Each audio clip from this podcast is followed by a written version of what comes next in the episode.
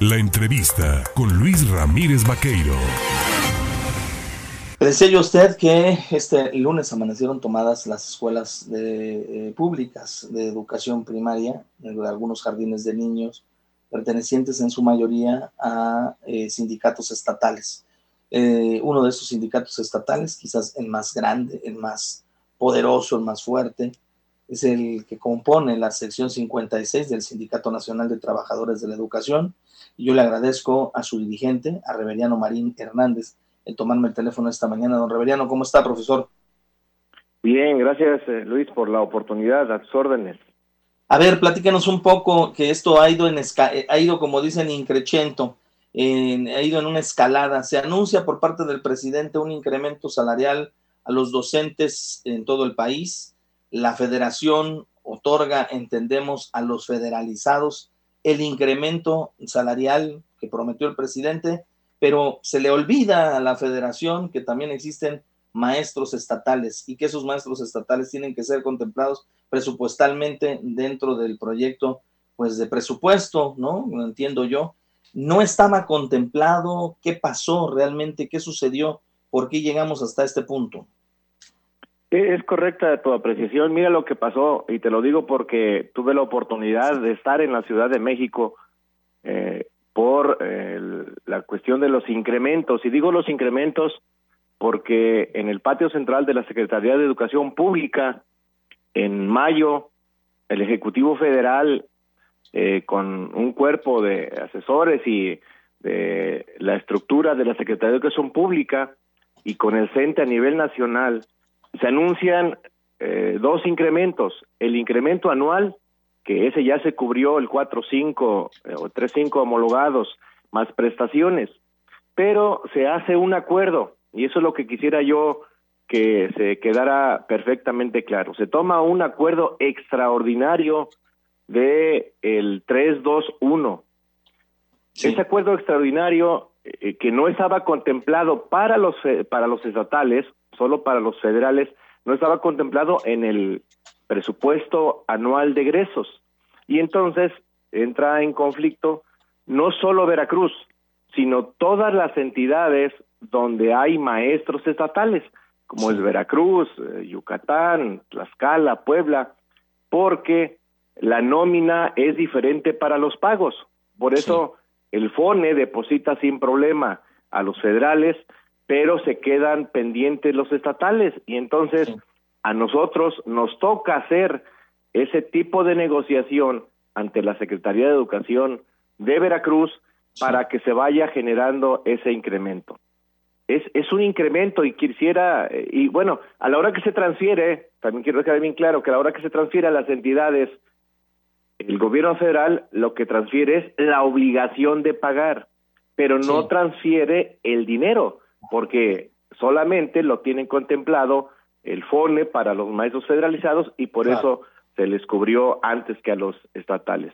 Esto que ha este mencionado usted es mucho, muy importante, vamos puntualizándolo esto es mucho, muy importante. Dice, sí, se, se, hace el reconocimiento por parte del Estado de que se tiene o se adquiere un compromiso con los maestros, pero no se les dota del presupuesto para poder cubrirlo garantemente y de manera inmediata como debiese ser lo correcto.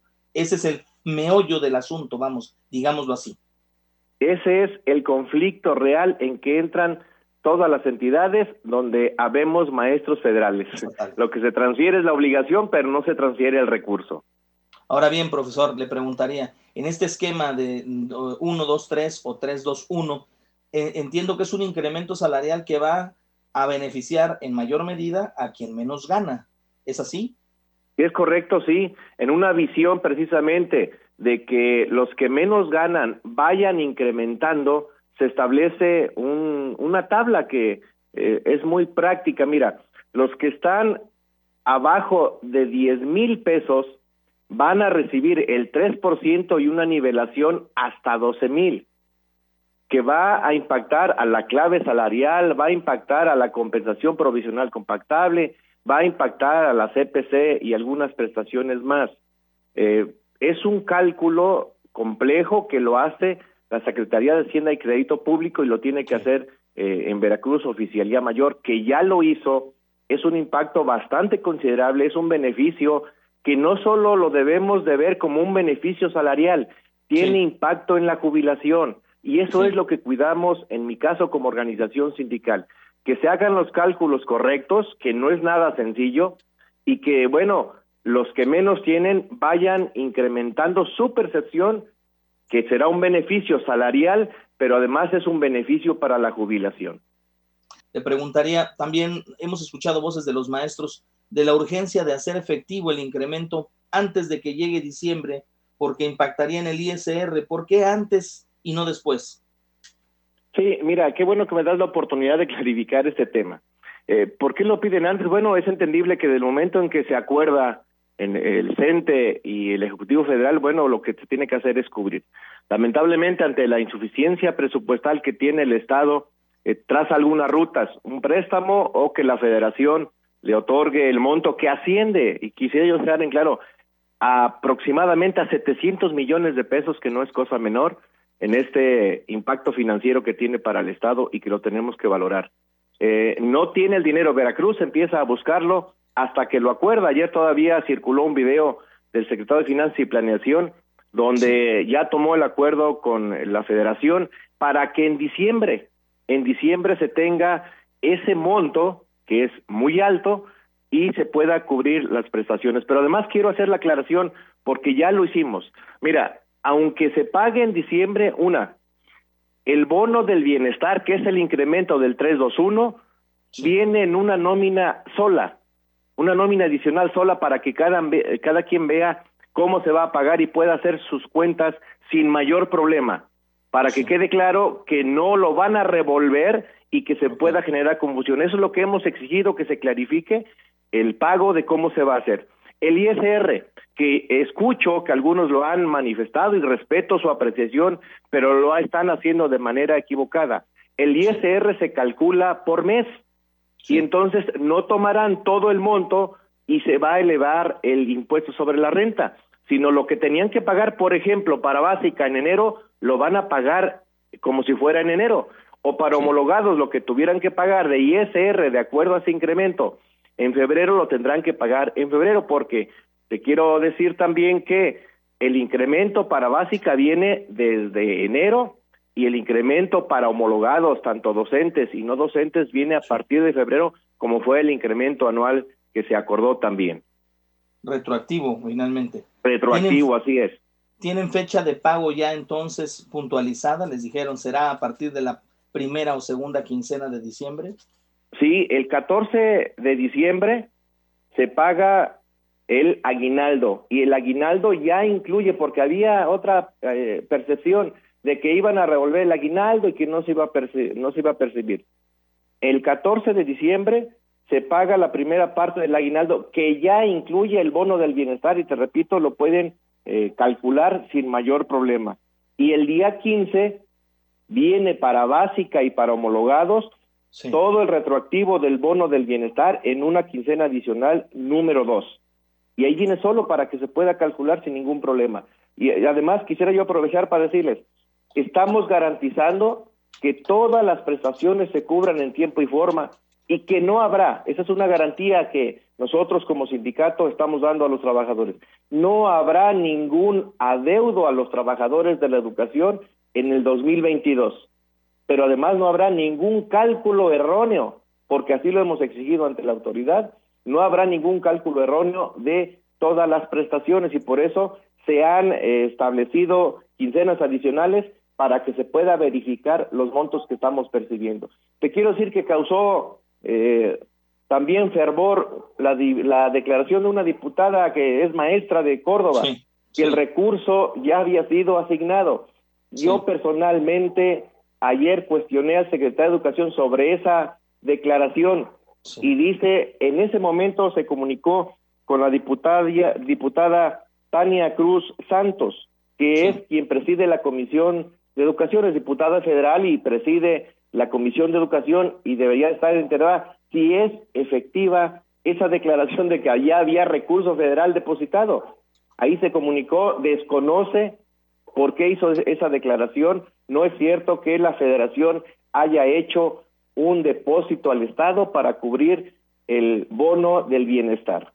Muy bien, entonces recapitulando, queda claro que la federación asigna un incremento salarial, solo lo otorga a los maestros federales, pero no fondea el recurso para poderlo hacer factible a los maestros estatales. Eso es un asunto que el gobierno estatal tendrá que resolver y está resolviendo y tiene ya fecha, eh, pues propuesta de pago. Ahora, la otra cosa que le preguntaría, esta mañana de martes amanecieron algunas eh, escuelas tomadas, específicamente el Enrique C. saben, en el centro de Jalapa, amaneció con una manta y hay una manifestación de parte de los maestros.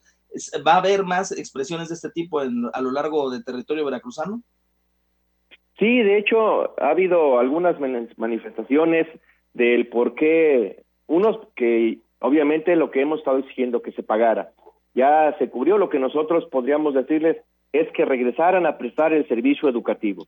Ya hay garantía de pago, ya hay fechas, ya hay información precisa de cómo se está calculando, de no afectación en ninguna prestación, se va a cubrir todo, el 2022 va a quedar subsanado para los trabajadores de la educación. Hay manifestaciones, yo por eso quiero hacer esas precisiones, no habrá ningún adeudo, será calculado de la manera correcta, no hay impacto del ISR. Eso es algo sumamente importante y que es retroactivo a básica a enero 2022 y ah, para homologados a febrero del 2022. Eh, pues yo... les pediría a los trabajadores de la educación que asumamos el compromiso con la niñez y con los jóvenes porque pues es nuestra herramienta de trabajo y hay garantía. Sí, algunos exigían que fuera en noviembre, yo también lo pedí que fuera en noviembre, pero algo tengo que entender y debemos de entender. Al no haber el dinero en el Estado, se tiene que encontrar la manera de traerlo para poderlo cubrir, si no, ¿cómo se cubriría? Pues Reveriano Marín Hernández, dirigente de la sección 56 del Sindicato Nacional de Trabajadores de la Educación, le agradezco esta amplia entrevista con esta explicación amplia, puntual, para que todos los maestros, los docentes tengan claro, quede preciso y puntual, pues que se está resolviendo, que se ha resuelto el tema que se está caminando en, en, la intención de resolver la solicitud de incremento salarial y que te tiene fecha ya para cubrir precisamente este tema. Gracias. Así es, y, sobre todo clarificar rápido que el bono es fijo y servirá para calcular las prestaciones a partir del 2023 también. No se quita para nadie porque también estaban diciendo es que por ser bono se va a quitar. No, es un nombre que le pusieron pero ese incremento a la 1102, a la RZ, a la compensación provisional compactable y que se toma como referencia para pagar todos los bonos e incrementos del 2023. Pues muchísimas gracias, profesor. A tus órdenes, muchas gracias por la oportunidad de eh, dar esta información. Gracias, es Reveriano Marín Hernández de decía el dirigente de la sección 56 del Sindicato Nacional de Trabajadores de la Educación. Vamos a un corte y volvemos.